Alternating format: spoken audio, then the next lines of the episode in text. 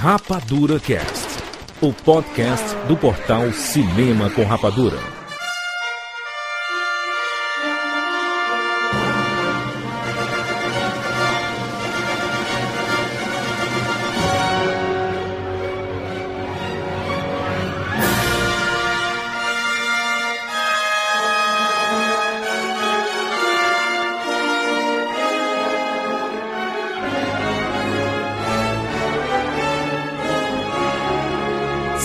Sejam bem-vindos, séries Rapadura de todo o Brasil. Está começando mais uma edição do Rapadura Cast. Eu sou o Jurandir Filho e no programa de hoje nós vamos falar sobre exibição, programação, administração de cinema. Estamos aqui com o Tiago Siqueira. Pois é, gente. E ao cinema dá um trabalhão pros outros. Exatamente. Nós estamos aqui com a presença do Pedro Azevedo e o Salomão Santana, são programadores do cinema do Dragão do Mar. Sejam bem-vindos. Opa, boa noite.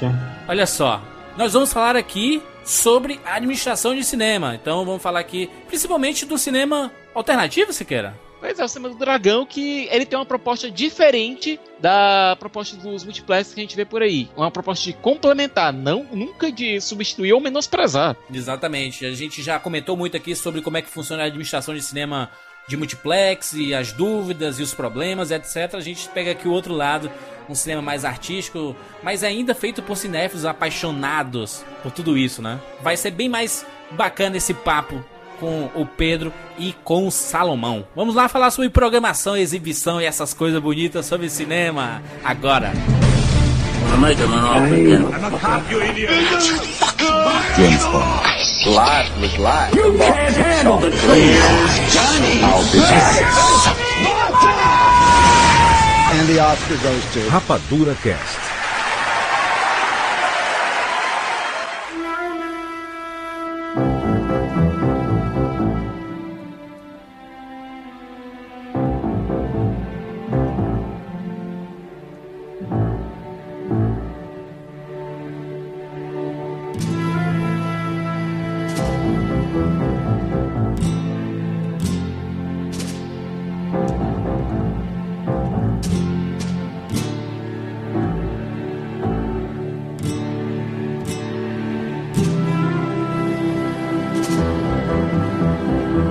Tiago Siqueira, estamos aqui reunidos. Estamos aqui reunidos, né? Reunidos mesmo. Com, com duas pessoas que administram, programam um cinema, Siqueira. Quão difícil é trazer esse tipo de gente para cá, Siqueira? Parece que o povo tem medo disso, né, Júlio? Parece o povo tem medo de encontrar o povo. Será, será que é por causa da, da exigência que a gente tem do nosso público também? Pode ser. A gente fez uma pergunta lá no Facebook, facebook.com.br cinema com rapadura. O pessoal fica à vontade de perguntar tudo relacionado à administração de cinema, programação de cinema. O pessoal fez aqui uma carrada de perguntas. Mas antes, é, eu queria perguntar pro Pedro e pro Salomão, como é que vocês entraram nessa onda de administrar um cinema, de programar um cinema? Salomão, ele é um, ele é uma figura que já fez, já realizou vários curtas e já viajava por festivais há muito tempo. Então é natural que ele já conhecesse o pessoal da Fundação Joaquim Nabuco que firmou o acordo com o Dragão do Mar para que esse cinema fosse reaberto. O Dragão do Mar, ele tem um histórico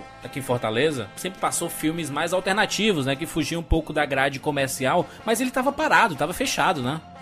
na realidade, o cinema ficou alguns anos sob a administração do Espaço de Banco, que é uma grande rede de cinemas com base em São Paulo. E desde 2011 a sala estava fechada, ou praticamente a, a programação estava muito fraca.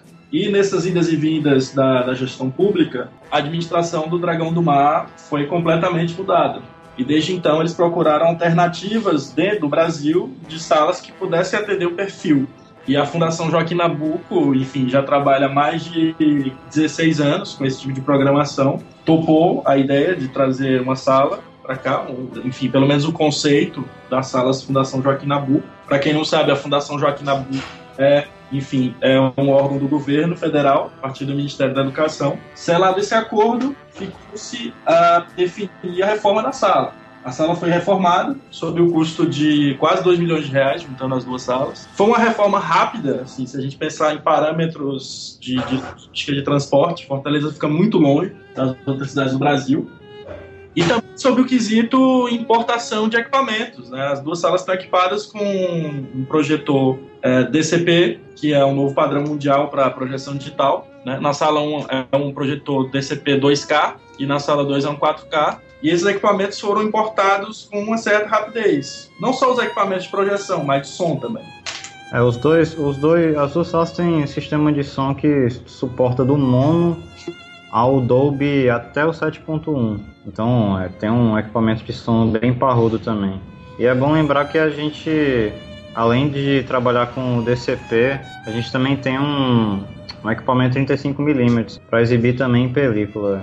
Pra quem não conhece, pra quem é de fora, o Centro Cultural Dragão do Mar, ele, ele, é um dos pontos mais populares de Fortaleza, né? Por juntar programação cultural de teatro, de música, tem museu, acontece muita coisa naquele espaço e o cinema agora está ativo lá, né? É, é um espaço que começou com, além de um espaço que, que agrega é, enfim, espetáculos de, de dança, de teatro e de cinema, ele é um espaço de formação também. E essa nova gestão, o Dragão do Mar, eles estão botando muito em voga é, a questão da formação, com a reinauguração da escola por Tiracema das Artes, enfim, em que tem, a gente tem tutores do audiovisual, tem dois nomes muito incríveis, como Karim Ainuz e Marcelo Gomes, que são dois diretores bem conhecidos, é, nacionais, tem também, quem é o outro Salomão? O terceiro, é o Sérgio, né? Sérgio Machado,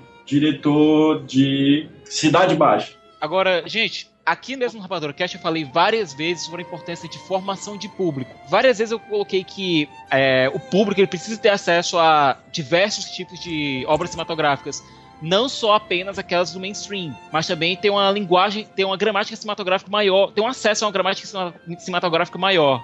Quando vocês chegaram e assumiram a questão, o, a programação do cinema, vocês já tinham essa preocupação ou foi algo que foi repassado pela fundação? Como foi a, a decisão de vocês colocarem um tipo de programação que vocês queriam ou um tipo de programação que foi imposta pela fundação? Bom, Thiago, eu acho que o melhor caminho para a gente pensar isso, uh, na verdade, são, são, duas, são dois pensamentos. O primeiro é de que a cidade, a demanda reprimida por filmes uh, foi bem notória. Eu, enquanto espectador, durante esse período antes, antes dessa grande reforma nas salas, eu, como espectador, aguardava muitos filmes. E esses filmes nunca chegavam até aqui. Então, primeiro seria lidar com essa demanda reprimida. E a segunda ideia é como? É o quê? Equilibrar, tentar equilibrar uma super demanda de filmes, que se você reparar hoje, na agenda de lançamentos nacional por final de semana, você deve ter aí uma média de 5 de cinco a 8 filmes sendo lançados a cada final de semana. Então a nossa premissa é sempre tentar dar mais opção.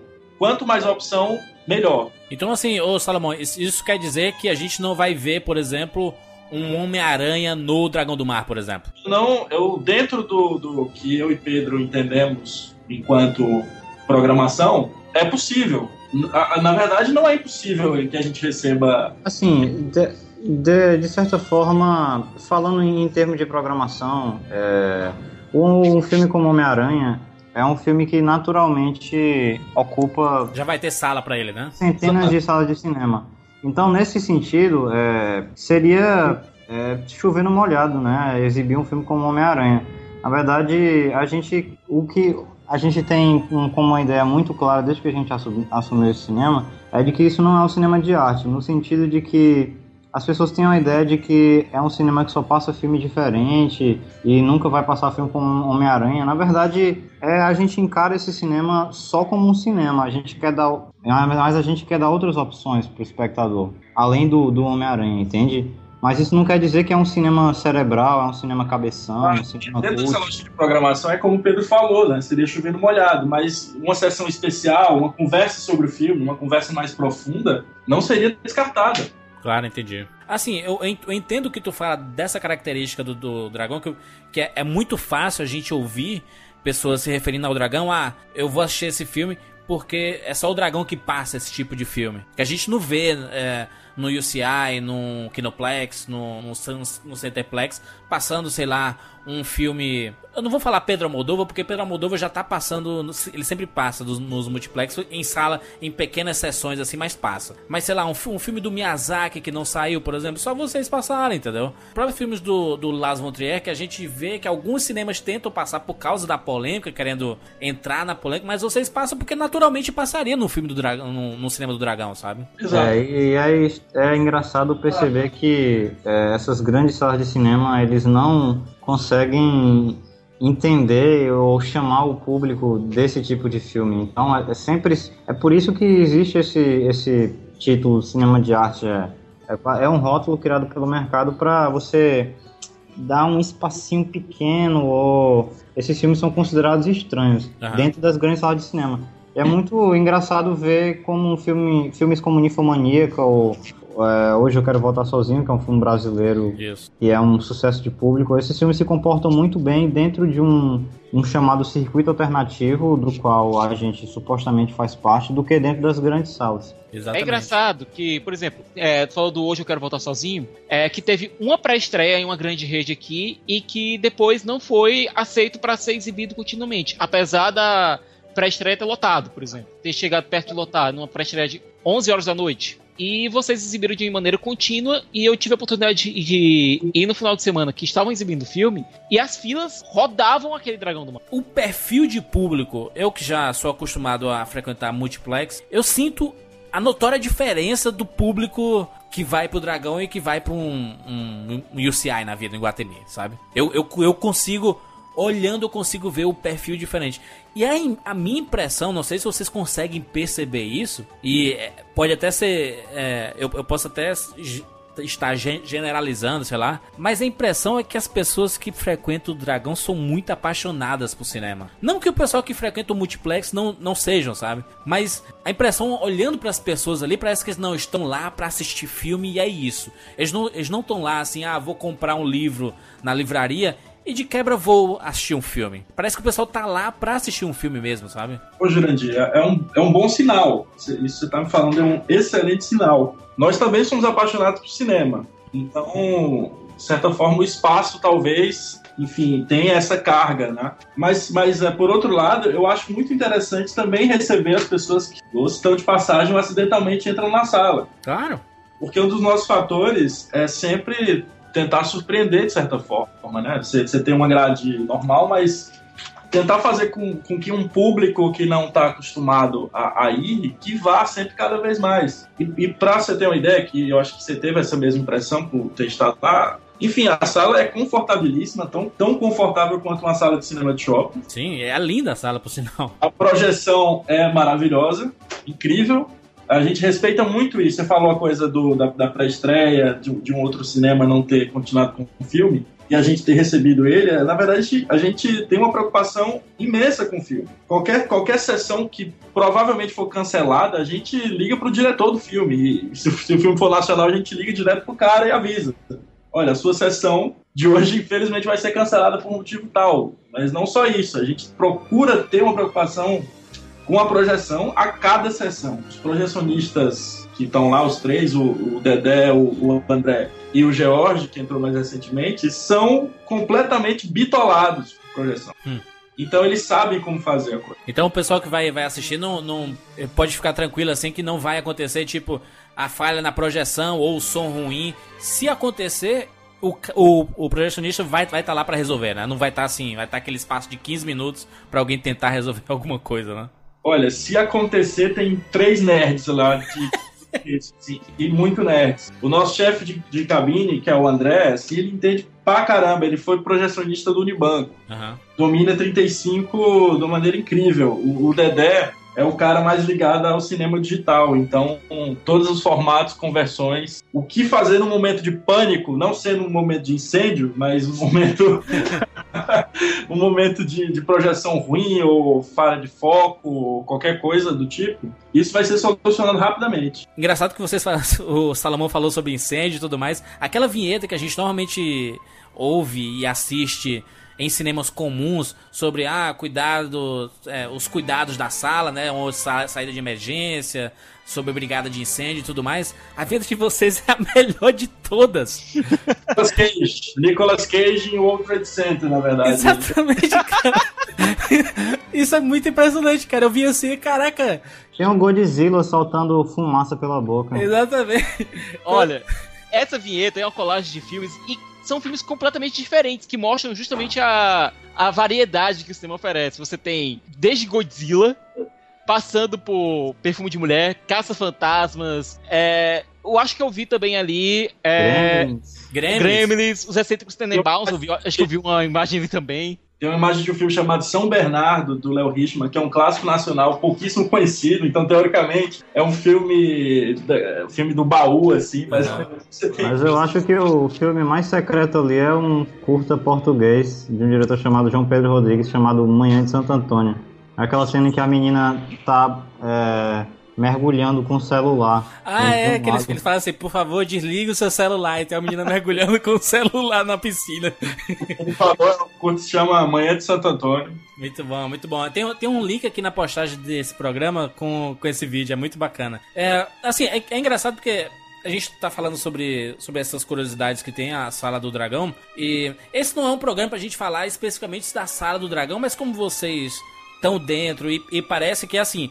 É, é como se se a gente aqui fosse ter um cinema, seria mais ou menos desse tipo, com esse tipo de cuidado, sabe? Porque vocês, o, o Salomão e o Pedro, já foram várias vezes ao cinema e já viram os pepinos que todo mundo passa dentro de uma sala de cinema como cliente, né? várias péssimas surpresas. Por exemplo, a minha última sessão, uma sessão que eu fui, o Lobo de Wall Street, ah, o filme 35mm passou sem foco. Sem foco e com a legenda muito desgraçada, bastante desgraçada. O, o- só só pra, pra quem não, não entendeu, o sem foco é tipo colocar um míope pra andar na rua, assim, um míope com, sei lá, com 6 graus de, de, de problema de, de miopia, sem uns óculos pra andar na rua, assim, tranquilo. Essa foi a minha experiência. Como era um filme do Scorsese, eu respirei fundo, estava muito afim de ver o filme e aguentei o tranco. Mas, no problema, os problemas que eu vi, observei durante esse tempo, eu deixei de ir à sala de cinema, na verdade. Fiquei um bom tempo sem frequentar cinema por conta disso. Coisa que a gente escuta muito aqui no Rapadura Cast de cinéfilo que tá desistindo de ir ao cinema, tá se dedicando só ao mercado de home video, Isso. justamente por conta de uma série de problemas, desde problemas de projeção, problema no áudio, é, cadeira desconfortável, fila, chegando até mesmo a problema com o próprio público. É horroroso, porque se você vai reclamar, como já tentei várias vezes, eu, grito- eu fico gritando feito um maluco dentro da sala, mas na verdade o projecionista está guardado não sei onde, é um mistério chegar. o projecionista está. Primeiro que ele não me vê, né? Tá, eu, eu não quero, eu não quero proteger o projecionista de um multiplex, porque normalmente é uma pessoa pra cuidar, sei lá, de 12 salas. É, é desumana a parada, sabe? Sabia. Ao mesmo tempo que a gente com duas salas tem três projecionistas. Exatamente. Que mundo, que mundo utópico é esse? É que, que, que curioso isso, né? Você vai pra Bomboniere e tem 30 funcionários. Exato, um projecionista é só um. E normalmente ele tem que fazer tudo sozinho, né? Então ele tá. Ele, quando ele, ele dá play em um aqui, ele já vai pra outro pra dar play em outro, seguir a programação, o cara faz isso tudo sozinho, né? Vamos aqui, vamos abrir para pra, as perguntas aqui. O pessoal fez muitas perguntas lá no facebook.com/barra cinema com rapadura. Inclu- Inclusive a gente, Siqueira, a gente pode tentar responder alguma dessas perguntas, já que a gente tem experiência de frequentar todas essas salas de multiplex e de al- alternativo ou não, tá? Vamos lá, olha só. Luiz Carlos Modeste ele perguntou: quem decide os horários das exibições e quem escolhe se um filme será exibido dublado ou legendado? Nesse caso, a programação, porque existe uma distinção muito grande. Se fala muito em curadoria e programação. Nós fazemos os dois trabalhos. O trabalho de curadoria é o trabalho de escolha dos filmes. Escolha, diálogo com contexto e ver como esses. tentar enxergar esse painel de, desses filmes juntos durante- a cada semana. Com relação à programação, é justamente isso que ele perguntou, sobre os horários. No nosso caso, os horários nós decidimos semanalmente e eles são bem, bem mutáveis. A gente não tem horários fixos, por exemplo. Se o filme passa na quinta às 14 horas, na sexta-feira, o, o, enfim, o espectador pode ver ele às 16. Entendi. Ele pode ver, de repente, depois às 14 horas do sábado e tem uma, uma segunda ou terceira opção. Né? No caso, é, é, é um trabalho bem delicado. A gente tem que sempre pensar na melhor maneira de equilibrar as expectativas do público, né?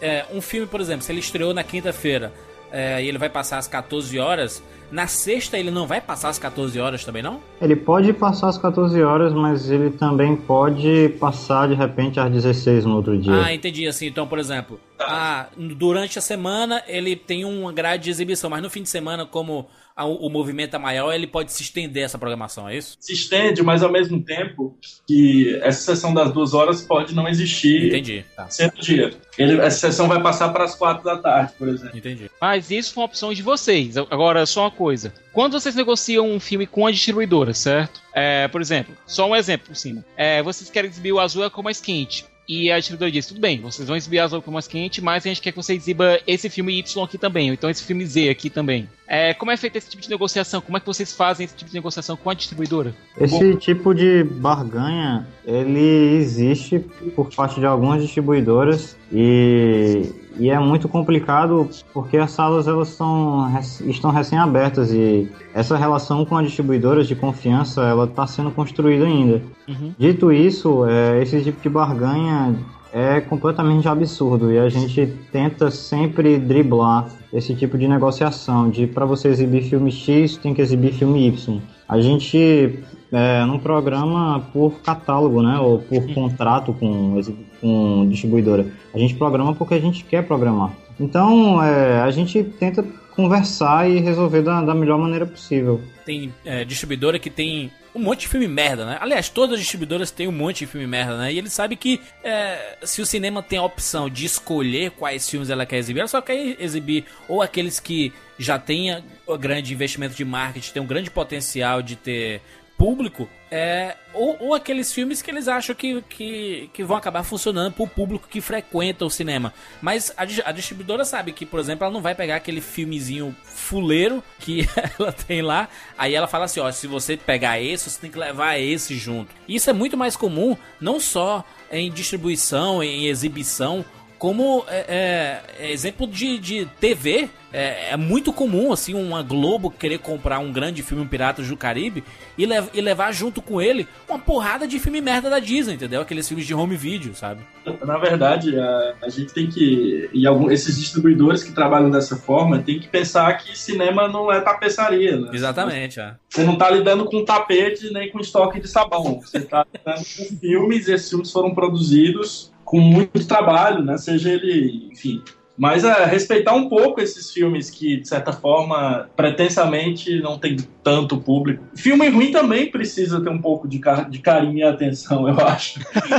Mas vocês não, não tem tanta sala para exibir, né? Esses outros filmes também, né, o Salomão? eu acho que uma programação completa, ela tem que reunir filme bom e filme ruim, assim, sem, sem brincadeira. Até porque o gosto é, é relativo, né, também. Programar só de cinema foge do gosto pessoal, acho que a maioria das vezes. Agora deixa eu, deixa eu só, só complementando lá a, a pergunta do, do Modeste, ele perguntou é, quem é que escolhe se o filme que vai ser exibido é, dublado ou legendado? São vocês ou a distribuidora que manda? Não, só vai passar dublado nessa porra aí. Normalmente a gente só trabalha com filme legendado. É, gente... trabalha com filme na língua em que ele foi feito, né? Exatamente. E as distribuidoras que a gente trabalha, é, ou pelo menos até hoje, a gente nunca teve problema com isso, até porque é, por se tratar de um circuito é, que as pessoas chamam de alternativo, é, não, nem, não existe demanda de, de mercado para que esses filmes sejam dublados mesmo, entende? É, não existe, enfim, não, não tem profissionais para dublar, sei lá, Azul é com mais quente, entendeu? São filmes que eles só, só chegam ao mercado em cópias legendadas. Eu, eu, eu já conversei com o gerente do Cinemark e do UCI e ambos me falaram. Eles disseram que quem escolhe se o, se o filme vai ser exibido dublado ou legendado é o próprio cinema, porque ele sabe a demanda que tem, é, a, a, saída que tem, né? Se filme dublado ou legendado. Então, se, no, se o determinado tipo de filme, uma comédia ou até uma animação, sai mais dublado, obviamente que o cinema vai querer a cópia dublada. Né? Com certeza. Vamos lá, outra pergunta aqui, o Thiago de Aguiar Gomes ele pede para que vocês falem sobre essa migração de, de, de, película, de rolo e até a tendência que é do IMAX, assim, vocês acham que isso é, é uma coisa natural? E que e, quais, quais, são as dificuldades, né, para vocês como é, administradores, programadores de, de cinema, é, de se adaptar com essa tecnologia, questão de, de grana para comprar essa tecnologia, é tudo muito complicado assim? Bom, no nosso caso, é, eu e Pedro já entramos com a sala devidamente equipada com um certo padrão. Uhum. Um padrão esse que está trazendo ótimas surpresas para a gente. Que a princípio é, o, padrão DCP cinema digital tinha uma certa fama ruim, de que as sessões davam pau, o problema.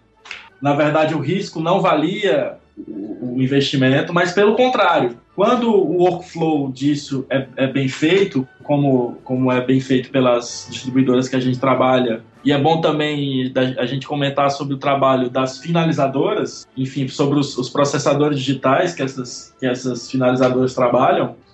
As cópias, a gente, dentro de setembro para cá, assim, pouquíssimas cópias vieram com problema. E a gente tem, tenta lidar com isso com uma certa antecipação. Mas, por exemplo, Uh, existe alguns distribuidores alguns filmes vêm com KDM que, que é uma na verdade é uma codificação. É como se o arquivo viesse fechado com uma senha. E na verdade a gente, a gente passa um número serial cada servidor tem um número serial de sete dígitos. A gente encaminha isso para a distribuidora e a distribuidora gera um arquivo um ponto XML esse ponto XML é enviado para o nosso e-mail. Nós colocamos ele no pendrive e o filme é aberto no servidor Aí vocês fazem o download dele. Na verdade, os filmes, normalmente os filmes chegam em um HD externo. Chega um HD externo e um longa, vamos supor um longa em DCP, deve ter algo em torno de 250 GB. Quer dizer, assim que esse filme chega no HD, via correios ou via transportadora, é feito o ingest dele. Esse ingest dura mais ou menos duas horas e meia, três horas. Dentro desse padrão que a gente trabalha, e o ingest sendo feito em USB, nós tivemos pouquíssimos problemas com isso. Pouquíssimos problemas. Em relação à transição do, do analógico para o digital, da película para o cinema digital, é muito importante lembrar que a maioria dessas distribuidoras que a gente trabalha são distribuidoras é, que, vá lá, não, não, eles não têm tanto dinheiro assim para. Imagina fazer uma distribuição de rolo 35mm, além de ser mais caro, é mais complicado também.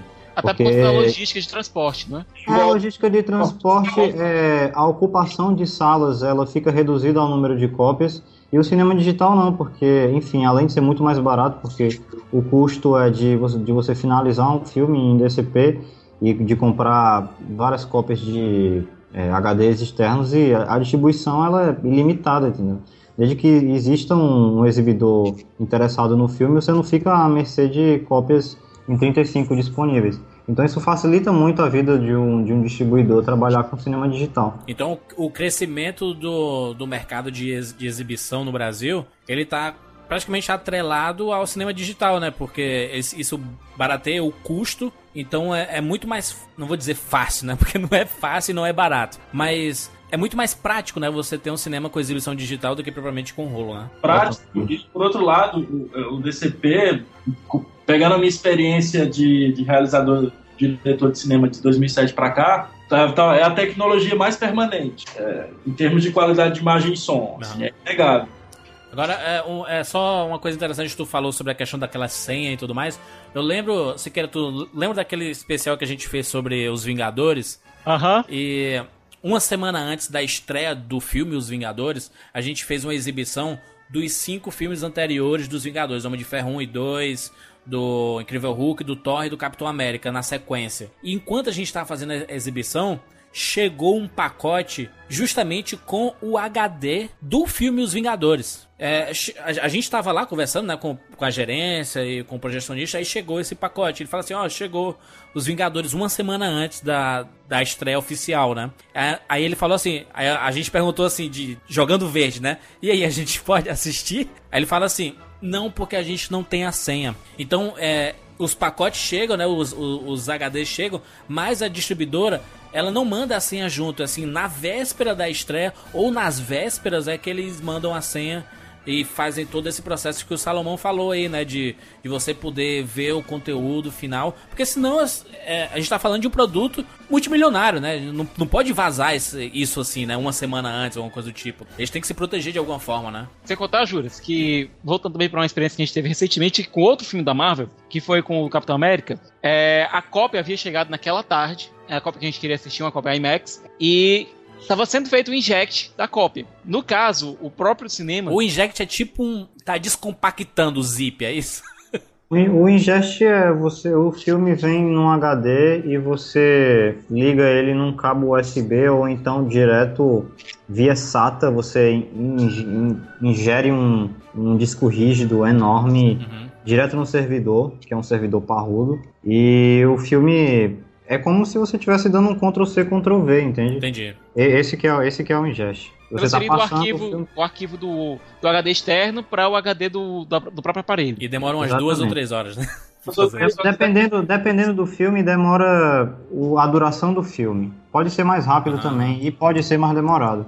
Depende da, do tipo de formatação, do HD. Legal. Enfim. Quer falar, Salomão? Ah, bom, só para falar sobre, continuar falando sobre essa coisa do digital, uh, geralmente o servidor tem um enorme HD, um HD de pelo menos 25 GB. 25 tera, desculpa. Tera, 25 tera. É uma coisa animalesca. Então, uh, outra coisa, você não pode deixar muito filme guardado dentro do servidor. Com o passar do tempo, a gente faz essa programação de retirar alguns filmes, deixar outros e ir equilibrando esse espaço. Vocês deletam, é isso? Exatamente. Porque se você deixar o servidor sobrecarregado, ele pode dar pode dar erro de exibição, sabe? Entendi. Foi um problema que aconteceu inclusive num festival, o Festival de Brasília do ano passado. Eles, ano passado foi a primeira experiência deles com DCP e bom, DCP é uma tecnologia maravilhosa e agora você precisa entender como ele funciona para que a coisa funcione direito. E eles, a primeira experiência deles com DCP, eles socaram todos os filmes de uma vez no servidor. E é claro, o servidor, o servidor ficou sobrecarregado e, e a, a exibição não ficou legal. O, o, o, próprio Thiago de Aguiar Gomes, ele, ele fez outra, outra pergunta junto ali, e ele fala é, quais são as complicações e os benefícios de lugares marcados no cinema. Porque eu sei que o dragão existe, a numeração lá, mas não existe muito esse, esse negócio. Ah, vou, comprei o, o lugar 9 e vou sentar no 9. Não existe isso. A priori, não. Por uma decisão gerencial, a gente não trabalha. A numeração existe por controle de, de cadeiras, mas por, a, a gente trabalha com bilheteria física e ingresso.com também. Mas a princípio a gente preferia descomplicar um pouco isso, de modo que tá dando certo. É questão de, de prática né, e de costume, né? É, talvez a prática lá em São Paulo seja mais comum que as pessoas é, é, comprem ingressos com lugares marcados, né? Ou no Rio. Aqui em Fortaleza não tem muito isso, né? O pessoal quer é, compra e vai sentar, né? É isso. Eu acho que é um traço cultural. É. Assim.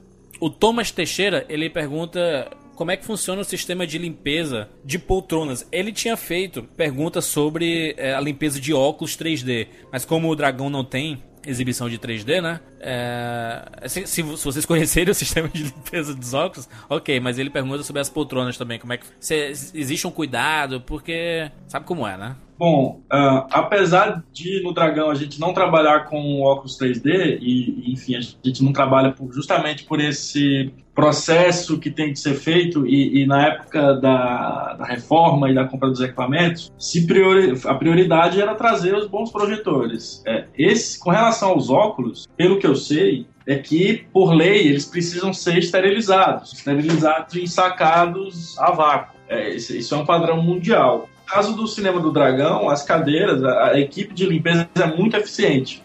E essa coisa das cadeiras, ter uma preservação e tudo mais, se deve diretamente à coisa da. Não, eu não vou chamar de proibição, mas a de recomendação de que as pessoas não entrem com alimentos na sala. Isso, Forte recomendação. Isso, no final das contas, é, facilita bastante a limpeza das salas. É uma coisa que a gente não comentou, mas o, o dragão não é. Não, não vende pipoca, não vende essas coisas pro pessoal entrar no, na sala de cinema, né? Refrigerante.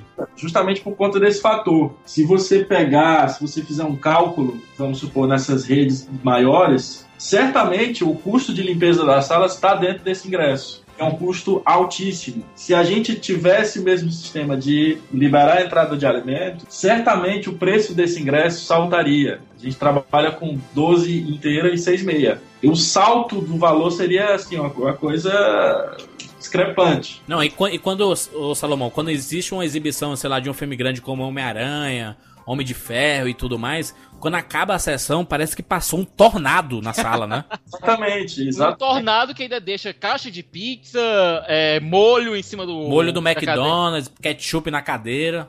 Exi existe também a. Existe uma questão. Não é completamente purista da nossa parte de ah, ir ao cinema é uma experiência sagrada. A gente entende que é uma experiência muito importante, enfim. Mas é, essa questão essa justificativa da, da manutenção das salas, eu acho que ela é mais que suficiente para todo mundo entender que ela deve ser respeitada. Eu sei que alguns ouvintes fizeram essa, essas perguntas é, no, no Facebook, no Twitter e tudo mais, mas eu, eu, eu vou me adiantar aqui porque a gente escuta sempre de todo mundo que o maior faturamento do cinema é a Boboniere. E, e vocês têm um café ao lado do, da, da, da, entrada do cinema, o pessoal vai lá, pode tomar um café. Ou, eu, eu, nem sei se pode comer alguma coisa lá, ou se vende alguma Não, coisa. Tem tapioca, tem pão de queijo, tem cuscuz. Beleza, mas dentro da sala é uma proibição ou é uma recomendação? Ou se o cara quiser entrar com garrafinha d'água, ele pode entrar no cinema? Jurandir, a, a água tá liberadíssima. Até as pessoas precisam tomar remédio e a garganta garganta seca, né? Exato, eu também com o concordo com isso. Mas com relação ao café, na verdade, as mesas do café são excelentes e, e, e o espaço é maravilhoso. É maravilhoso, é, concordo. Fica lá sentado numa boa. Uh, o, fazer o merchandising agora do Café Santa Clara. Uh, na verdade, se a gente pensa que isso é uma proibição, eu acho que isso reprime um pouco e cria um embaraço. É uma recomendação. Eu acho que, no final das contas, a gente tem que contar com o bom senso das pessoas, né? Claro. E esse bom senso tá, tá aliado a, a você saber onde está, né? Saber que você está indo para ver o filme. Para além da coisa da comida, eu queria entrar numa outra história que é o celular. O celular é um problemaço, um problemaço. Não só o barulho dele, mas a luz. Tem muita gente que fica com o celular aberto e essa luz é irradiada. E, se, se, uma luz já é forte, imagina 10 ao mesmo tempo. Né? Isso cria sombra na sala. Um caso, um caso bem curioso que, que aconteceu algumas semanas atrás foi a pessoa ter sacado o carregador de celular da bolsa. A pessoa tirou o carregador da bolsa, foi até a frente da tela, que tem uma tomada, e a pessoa ficou simplesmente com o WhatsApp aberto, conversando de costas para a tela, de frente ao público. Tá que pariu, hein? Exatamente. É, é o problema. É uma Isso. cara de pau, cara. E é falta de noção. A gente se depara com muita coisa, mas isso é, sei lá, 5% do público que a gente recebe, né? Entendi. O Éder Moura, ele pergunta aqui: antes de um filme ser rodado dentro da sala de cinema, o pessoal que trabalha lá assiste, digo, para saber se tem cenas extras e não interromper no meio dos créditos se não tem uh, algum problema na cópia do filme, etc, etc, etc? Bom, esse alinhamento de volume, só, toda vez que a cópia chega, uh, eu ou o Pedro, a gente entra na sala e faz o teste com o projecionista que é o quê? Para modular o som, a altura, o volume, ver se a janela está correta. Janela, eu digo, é, é, o tamanho do filme, se é um filme scope ou flat. Flat é uma resolução mais parecida com a de TV, tamanho de TV LED ou LCD. E o CinemaScope é um pouquinho mais achatado, do tamanho, é, enfim, pegando a tela inteira. Mas uh, esses testes são feitos sim a cada filme por mim ou por Pedro. Mas, o, enfim, os, os, recepcionistas e tudo mais, a gente tem um projeto de tentar inserir um pouco mais dentro da, da, da programação, isso, de, enfim, de exibir o filme antes para todo mundo, conversar sobre o filme e enfim, fazer com que eles possam dar dicas para os espectadores. É, dito, dito isso, é importante ressaltar que a gente é, já assistiu ou conhece a, mai a maioria, não, todos os filmes que a gente programa. Então a gente, a gente sabe o que, que a gente está programando e, e de repente a gente sabe se é um filme que tem uma cena pós-créditos ou qualquer coisa desse tipo. É, um cuidado especial que as recepcionistas têm, que são três e são incríveis, é que elas procuram não atrapalhar o espectador, assim, aquela coisa muito chata que você tá no cinema e quando o filme tá acabando, a, a figura de repente aparece do nada. Já faz barulho. Já faz, faz um barulho escroto e você sabe que o filme vai acabar porque aquela pessoa tá presente. É, ou, ou então, ou então, quando acaba o filme, é uma coisa, por exemplo, que eu antes eu, eu criticava, mas depois eu, eu passei a perceber a rotina de quem administra um cinema. É, por exemplo, quando o filme acaba, eles acendem as luzes pros créditos, porque as pessoas vão sair, né? Muita gente junto tem que estar tá luz acesa, senão o pessoal vai estar tá tropeçando um em cima do outro, né? Exato, tem uma lógica. No, no caso do dragão, a gente demora um pouquinho a acender a luz. A gente ainda dá um, um pouquinho para os créditos e libera a luz, o que? Um minuto depois, um minuto e meio. Já que a sala está escura, mas a gente tem que lembrar da presença dos balizadores, aquela luzinha que fica no chão. Tá. Exatamente. Até porque esse momento pós-filme é realmente importante às vezes para você dar uma respirada e tentar voltar pro seu mundo, é. Pois é. é. E às vezes você é, por exemplo, um bastardo que, te, que, termina numa pancada que você leva na cara, é, você tem que dar uma respirada e, sabe, voltar pro prumo. Ou, ou, então quando você assiste um, será um anticristo do Lars von Trier, que no final do filme você quer se, se suicidar, você quer se matar. É, no Bastardos, filme da academia que a gente passou, a vontade era não apagar a luz, não acender a luz nunca mais. porque era um filme incrível, mas o final é uma porrada. Uhum. É, vamos continuar aqui. O Rafael Soares, ele pergunta: como é dividida as porcentagens entre o cinema e a distribuidora? Se é pré-determinado ou varia de filme para filme? É determinado, 50-50. É, apesar de que, em casos excepcionais, como recentemente a gente recebeu Laranja Mecânica em Copa Restaurada, em que uma distribuidora brasileira é, adquiriu os direitos é, do filme no Brasil, é, acordado com o distribuidor em Londres. Então, é, para que o valor deles terem esse, é, esse, direito de exibição, enfim, aqui no Brasil, compensassem o lançamento do filme no mercado, é, foi acordado 70%, 70 de bilheteria para eles. Mas é um caso excepcional, porque é de uma distribuidora que está trabalhando com outra distribuidora de fora, e enfim. E é um filme clássico em que a gente não sabia muito bem como o filme ia se comportar, mas essencialmente e historicamente falando, em termos de exibição de cinema, é 50-50. É um acordo de cavalheiros, não existe nenhum tipo de acordo assinado ou qualquer coisa do tipo. A gente só entende que é, 50% é da, da distribuidora e 50% é, é pra gente que eu já, já conversei com várias gerências, né? Eles dizem que depende de distribuidora para distribuidora. E, por exemplo, eu estou, falando mais de, de, multiplex, né? E existe um, uma porcentagem que ela vai crescendo com o passar das semanas. É, sei lá, no, na primeira semana é 20% para o cinema, 80% para a distribuidora. Segunda semana é 30 70, terceira semana é 40 60, depois a quarta semana é 5 é 50 50. Né? Isso é muito isso é muito estranho, eu não, não sabia disso. O que uma coisa que eu tinha esquecido de falar e lembrei agora que você você comentou isso é que algumas distribuidoras grandes é, a gente trabalhou pouco com distribuidoras grandes, mas as que a gente trabalhou, por exemplo, a gente trabalhou com a Sony, com a Paris, essas distribuidoras elas cobram 50-50. Agora, é, é, existem outras distribuidoras grandes em que eles cobram um mínimo que seria de alguma forma o valor de 50% de uma lotação de uma sala por exibição. Caso, por exemplo, Blue Jasmine, que, é um, que era um filme distribuído pela imagem, caso é, o filme não desse, pelo menos, eu vou chutar um valor aqui, não desse 300 reais numa sessão, é, a gente teria que pagar 300 reais nessa sessão. Isso fica à mercê da, da lotação da sala.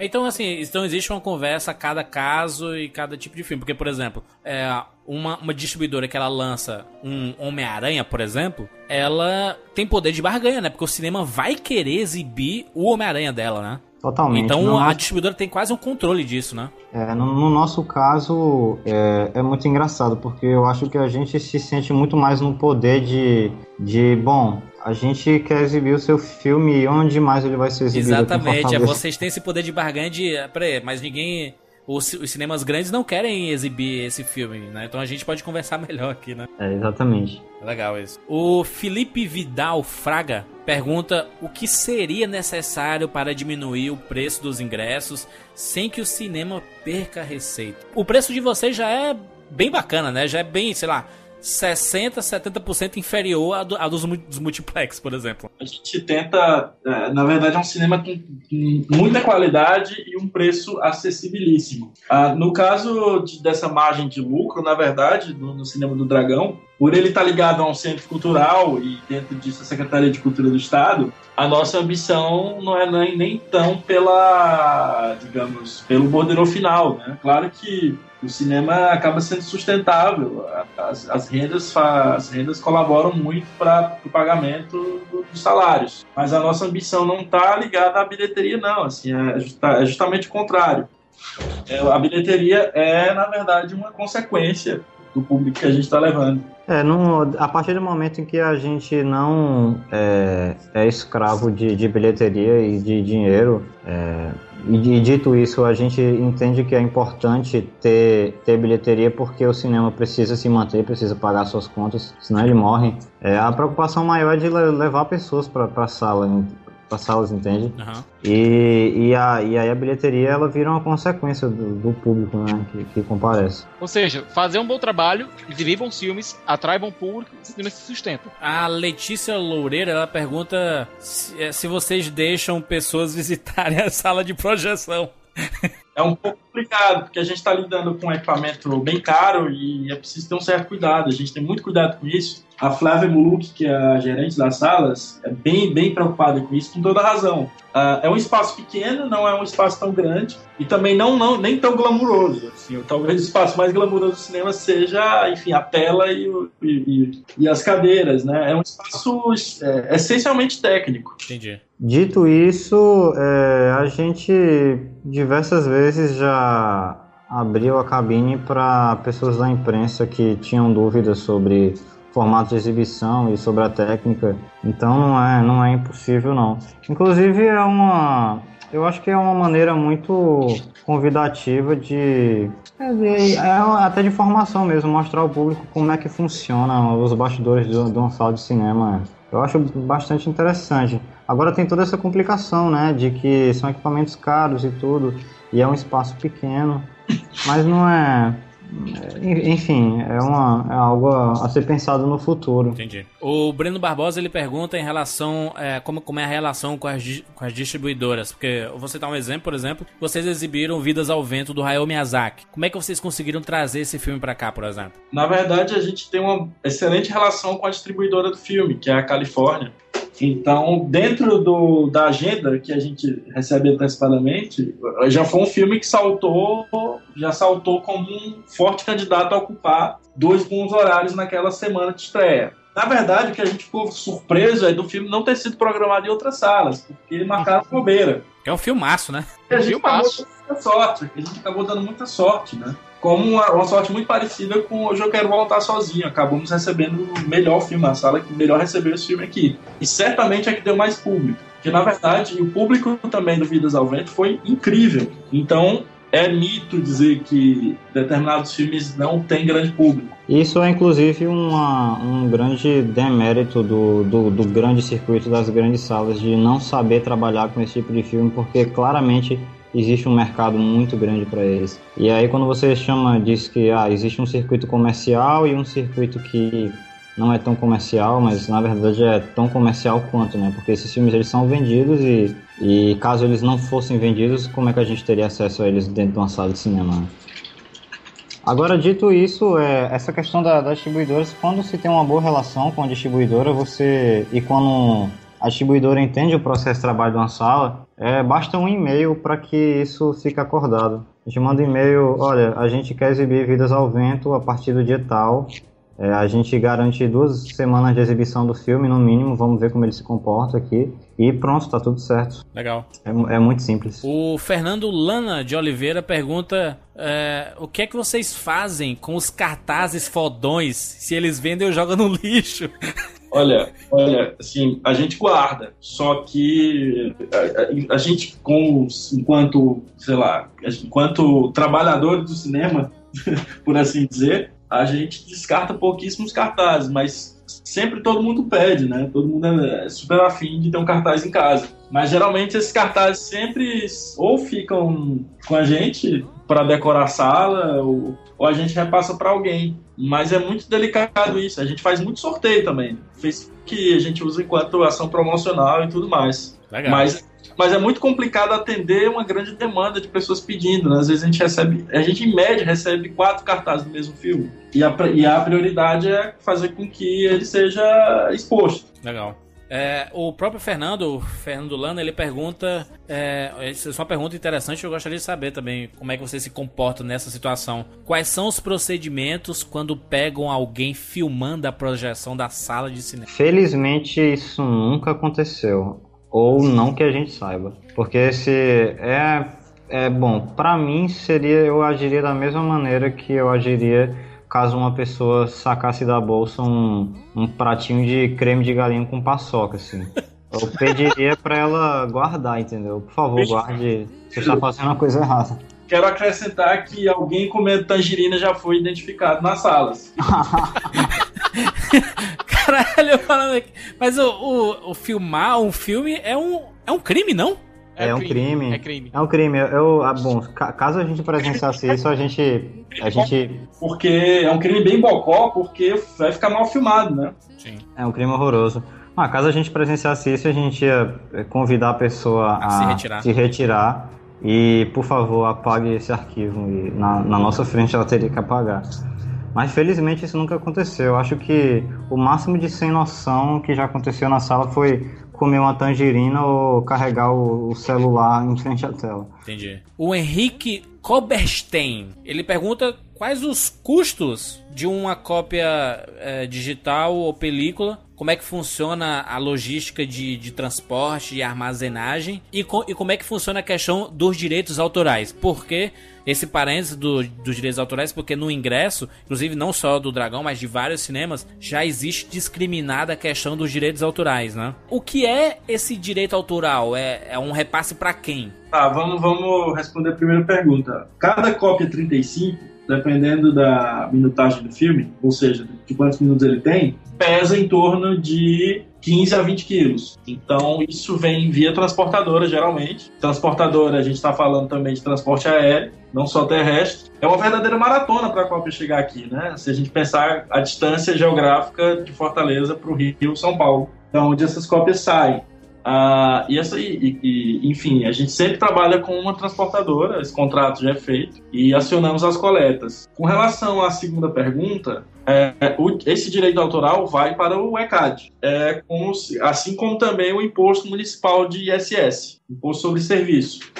É um valor que vai direto para o ECAD. Isso todo cinema paga, né? Todo cinema do Brasil paga o ECAD. todo show, todo, todo espetáculo, isso sai. Mas se a gente parar para pensar, eu acho que o, o- o tal direito autoral que vai realmente para o autor está embutido nesse 50% que a distribuidora recebe. É um, um rateio, se o filme for, for de fora, for um filme gringo, parte desse 50%, claro, que vai para a distribuidora original do país. Mas esse imposto autoral, seja, um, aliás, imposto do ECAD, é um imposto que fica no Brasil, seja, seja um filme estrangeiro ou um filme nacional. O filme, eh, esse, esse, esse valor fica aqui no Brasil. Ué, que estranho.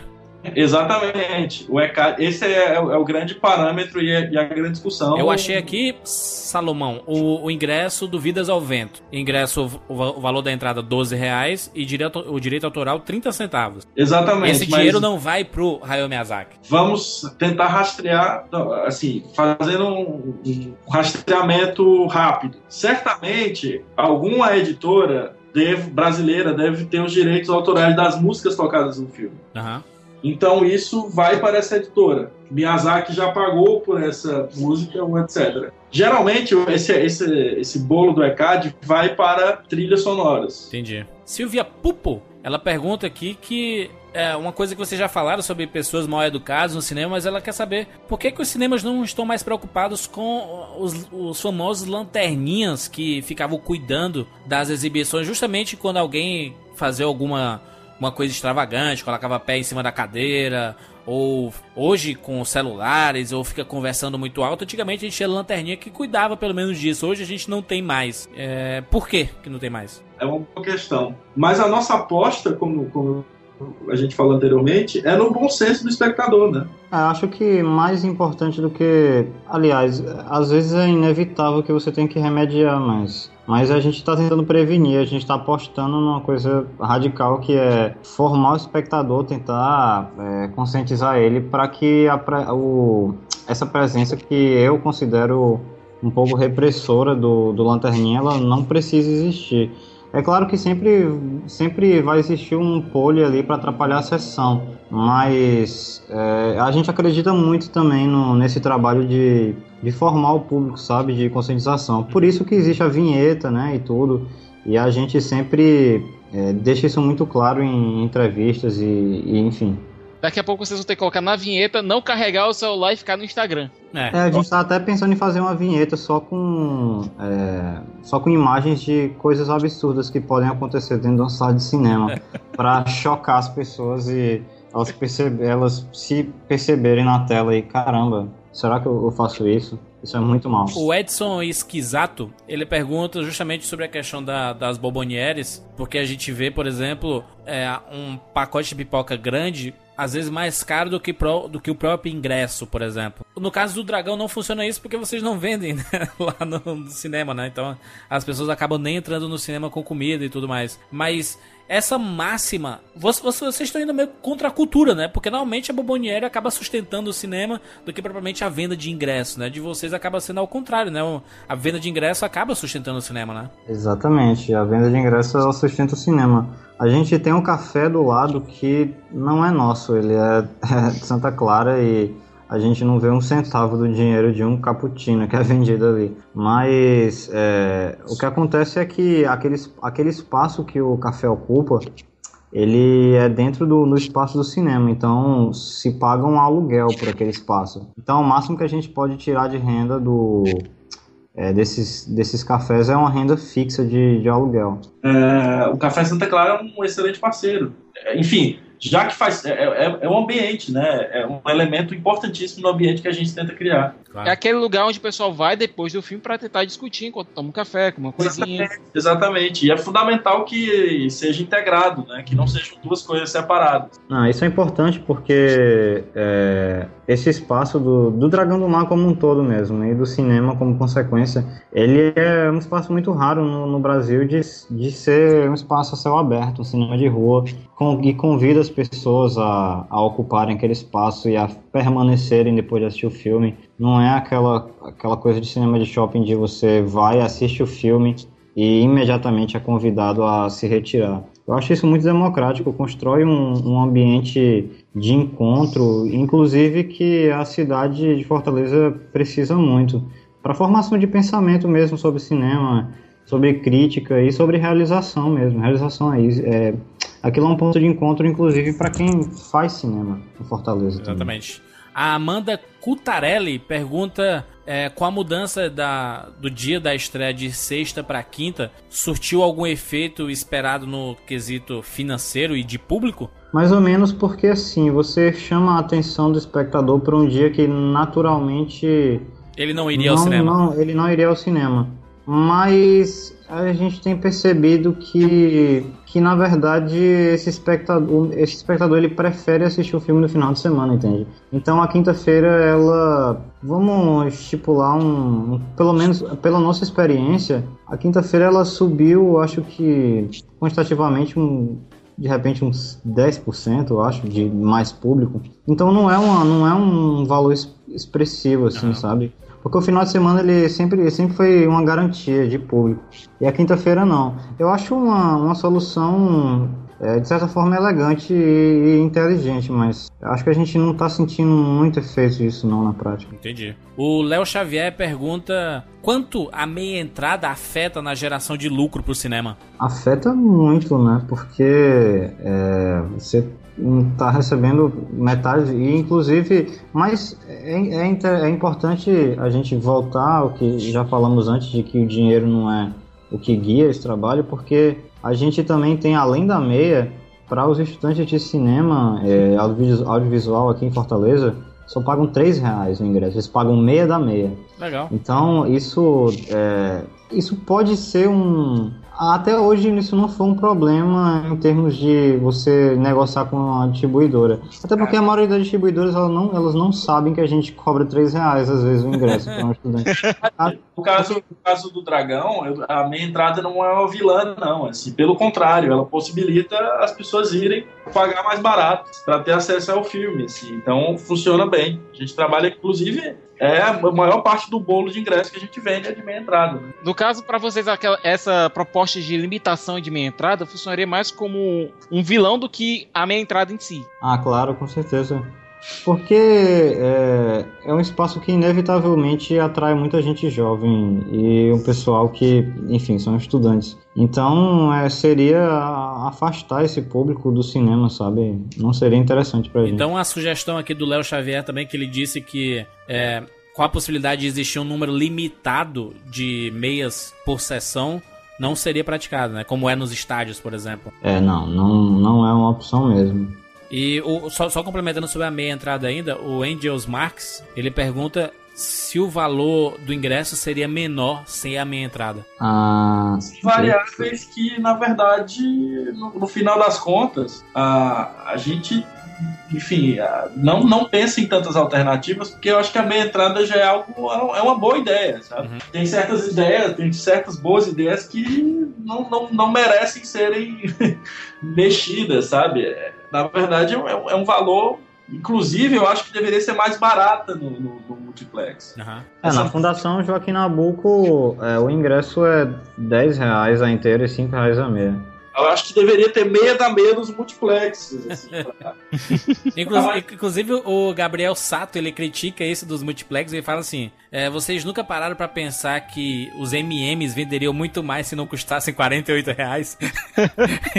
Provavelmente venderiam muito mais. E caso o ingresso do cinema não a, inteira do IMAX hoje tá custando quanto? 36 reais? 36 reais em dias de quinta, sexta, sábado e domingo. Não. É muito caro, né? É muito caro, Jesus. O Felipe Nascimento ele pergunta: é, eu gostaria de saber se é possível uma interatividade maior com o consumidor na hora de escolher os filmes que serão exibidos, por exemplo, com uma votação no site do cinema, no Facebook, etc. É, bom, pergunta bem interessante. Na verdade, a gente trabalha isso de outra forma. A, a fanpage do Facebook, no caso facebook.com/barra Cinema do Dragão, ela é 100% feita por mim e por Pedro. Então, essa comunicação com o público enfim, não é feita através de enquete, porque eu acho que a gente acredita que a interatividade também não é só feita de escolha direta, mas de boa informação, de informação clara, de feita a partir de uma abertura para as perguntas do público, a gente vai mediando isso e a gente tenta ter uma, agiliza, uma agilidade boa da resposta e, e alguma claridade. Mas essa a, a coisa das sugestões está aberta, as pessoas sempre sugerem muito. E é, gente... O Facebook ele serve como um termômetro, a gente percebe como o público está reagindo aos filmes e que filmes eles estão interessados nos próximos lançamentos. Ao mesmo tempo que a gente não pode abrir 100% de ser um cinema feito pelo público. Ele é um cinema feito para o público. Até porque é sempre bom surpreender o público. E Cláudio Mendonça Filho, que é, é, inclusive é nosso parceiro de programação nessa sala aqui de Fortaleza, ele e Luiz Joaquim, eles dizem que o público ele não sabe o que quer, entende? No final das contas. Então é, é, muito, é muito importante a gente entender o público para dar o que ele quer, mas ao mesmo tempo surpreender ele, sabe? Não é simplesmente abrir a temporada de caça ao pato e, e, as pessoas escolhem os filmes que vão passar no cinema. Mas assim, dito isso, é um, é um espaço super democrático em que, em que o público tá, é mais do que convidado a, a pensar a programação junto com a gente. Entendi. O Anderson Luiz ele pergunta se vocês têm algum levantamento se a pirataria online ela tem impactado ou não no negócio. Eu faço um parênteses aqui, que quando estreou Ninfomaníaca é, nos principais cinemas do Brasil, principalmente a parte 2, as duas partes vazaram na internet. Foi. É, isso. Bom, a gente tenta não se preocupar com isso porque quando se trata de, desse é, perfil, esse pretenso perfil de filmes que a gente trabalha, é, a maioria dos filmes eles são lançados no Brasil com um certo atraso, sabe? São raros os filmes que são lançados é, internacionalmente eles são lançados numa data e ele, o filme chega no Brasil numa data próxima. Então, é, grande parte desses filmes eles caem sim no torrent e quem é cinéfilo mesmo e boa parte do público que naturalmente ocupa as nossas salas, eles baixam os filmes e eles assistem. Agora, o que a gente pode esperar é que as pessoas é, entendam que assistir um filme no cinema é uma experiência completamente diferente de você assistir um filme na tela de um computador, ah, sabe? Então, é, nesse sentido, eu acredito que a maioria das pessoas tem essa consciência, ou talvez eu esteja sendo muito ingênuo. E é o. Eu não sei se hoje em dia, com com esse papo de pós-cinema e de desterritorialização do cinema, em que o cinema, ele, os filmes, eles não devem se restringir às salas de cinema, acredito nisso, mas ainda acredito que a sala de cinema é a experiência máxima de, de se assistir um filme. Claro, também concordo.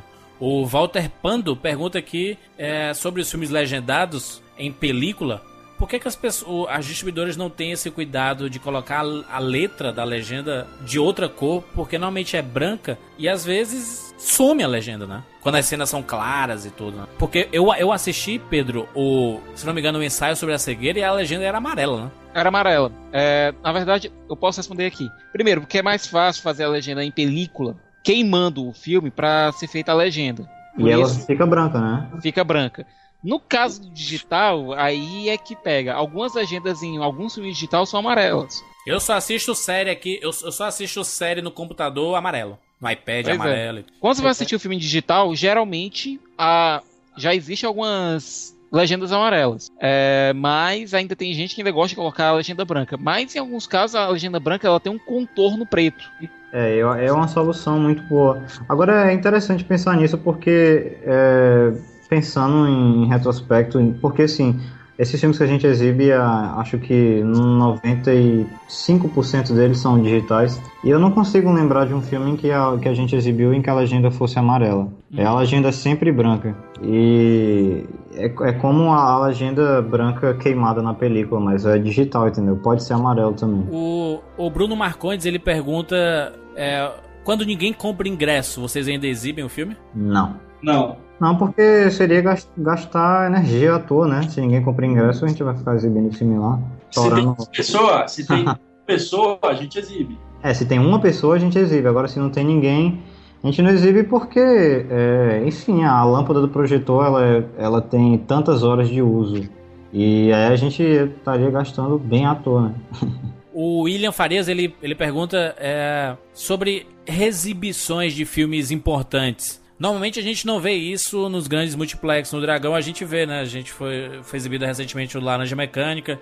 Teve, teve Hitchcock recente, né? Então. Hitchcock teve A Doce Vida. E teve Hiroshima Mon Amour também, uma cópia oferecida pela Cinemateca Francesa. Normalmente vocês fazem essas reexibições em mostras especiais ou em sessões especiais mesmo, né? Exatamente. Assim, é... Os clá o clássico, ele é hoje, eu e Salomão a gente estava discutindo isso outro dia, ele é hoje uma, uma marca muito forte do, do cinema. É, esses clássicos, eles viraram uma característica muito forte desse cinema. Porque assim, é, eu acho muito importante exibir um clássico, porque eu particularmente faço parte da geração que não viu nada de, de clássico no cinema e ao mesmo tempo que eu, eu, a gente tem acesso a esses filmes na internet de muitas maneiras, mas poder proporcionar a experiência de redescobrir um clássico no cinema ou descobrir é, é sempre muito forte e muito importante, porque é, esses filmes eles se consolidaram e, eles se fortificaram no imaginário coletivo dentro das salas de cinema, entende?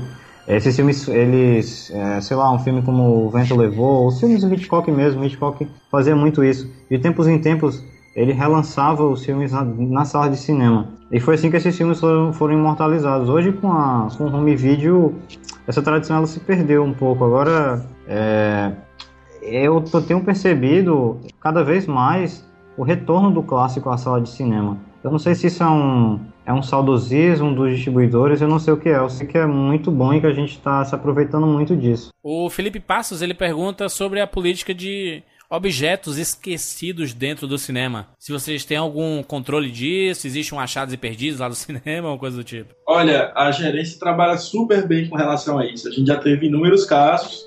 Esses casos, creio que 90% deles foram resolvidos bem rápido. A, a gente recebe no Facebook, geralmente a pessoa esquece, posta no Facebook, manda uma mensagem pra gente, dá os detalhes disso e geralmente a gente já tem a resposta rápida da própria gerência. Legal. Então tem funcionado bem. Tem funcionado Na hora, na hora que é, as funcionárias. Entre um, no intervalo de uma sessão e outra, sempre as funcionárias do cinema passam fazendo uma limpeza muito rápida na sala e verificando exatamente isso, se tem algum objeto esquecido.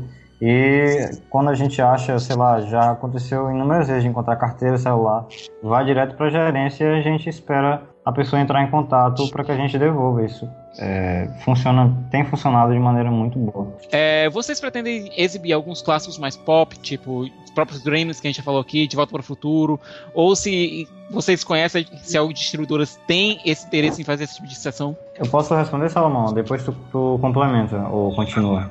Abraço. É, é o seguinte, Thiago. É, uma coisa muito importante que a, a, gente não falou isso até agora e que é muito importante falar no trabalho de programador é que aqui no Brasil a gente não tem acesso, a gente é muito difícil acesso a cópia, sabe? Uhum.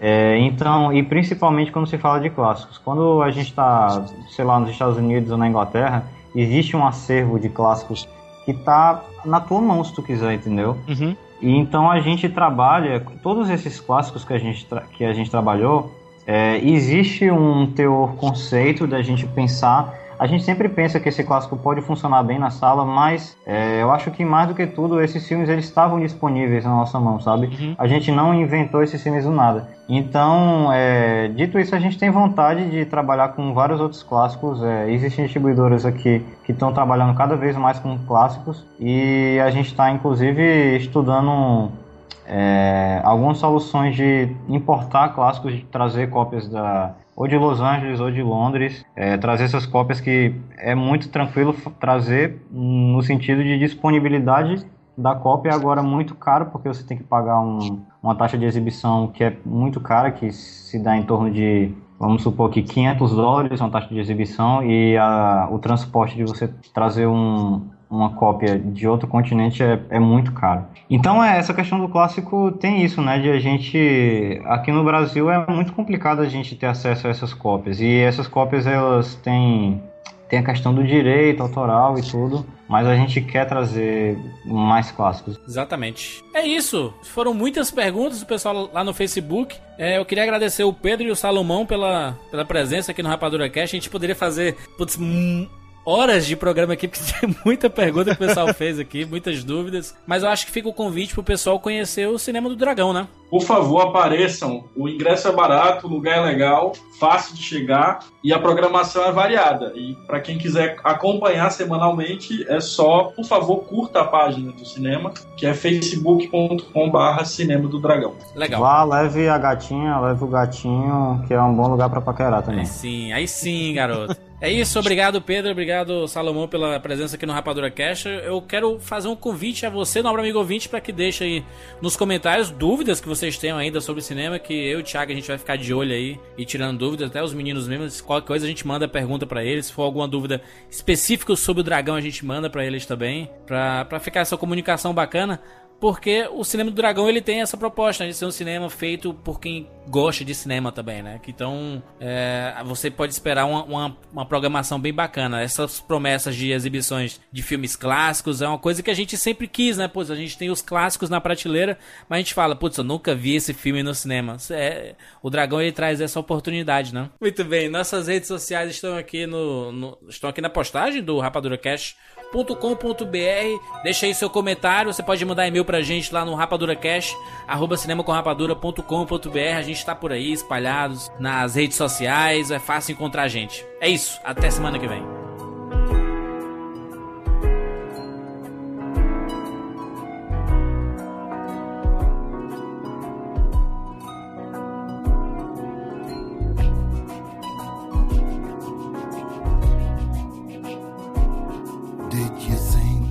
your feet had been bound by what gravity brings to the ground.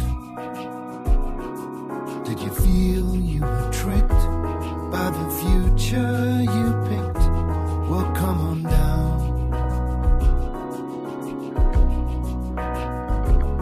All these rules don't apply when you're high in the sky, so come on.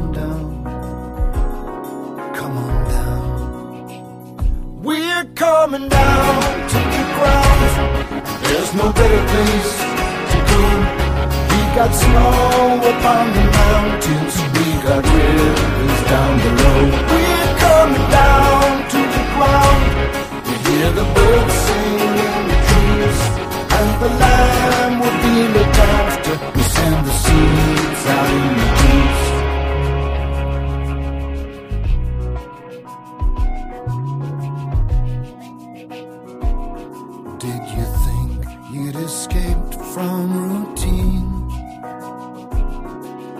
changing the script and the scene.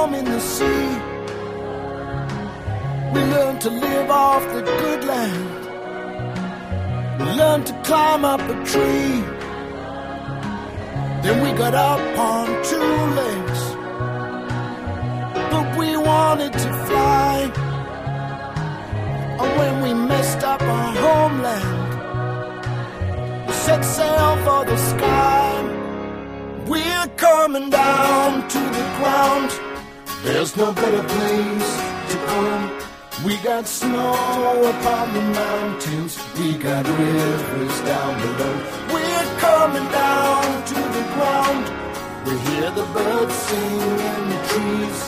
And the land will be looked after. To send the seeds out in the breeze. We're coming down. Coming down to earth. Like babies at birth. Coming down to earth.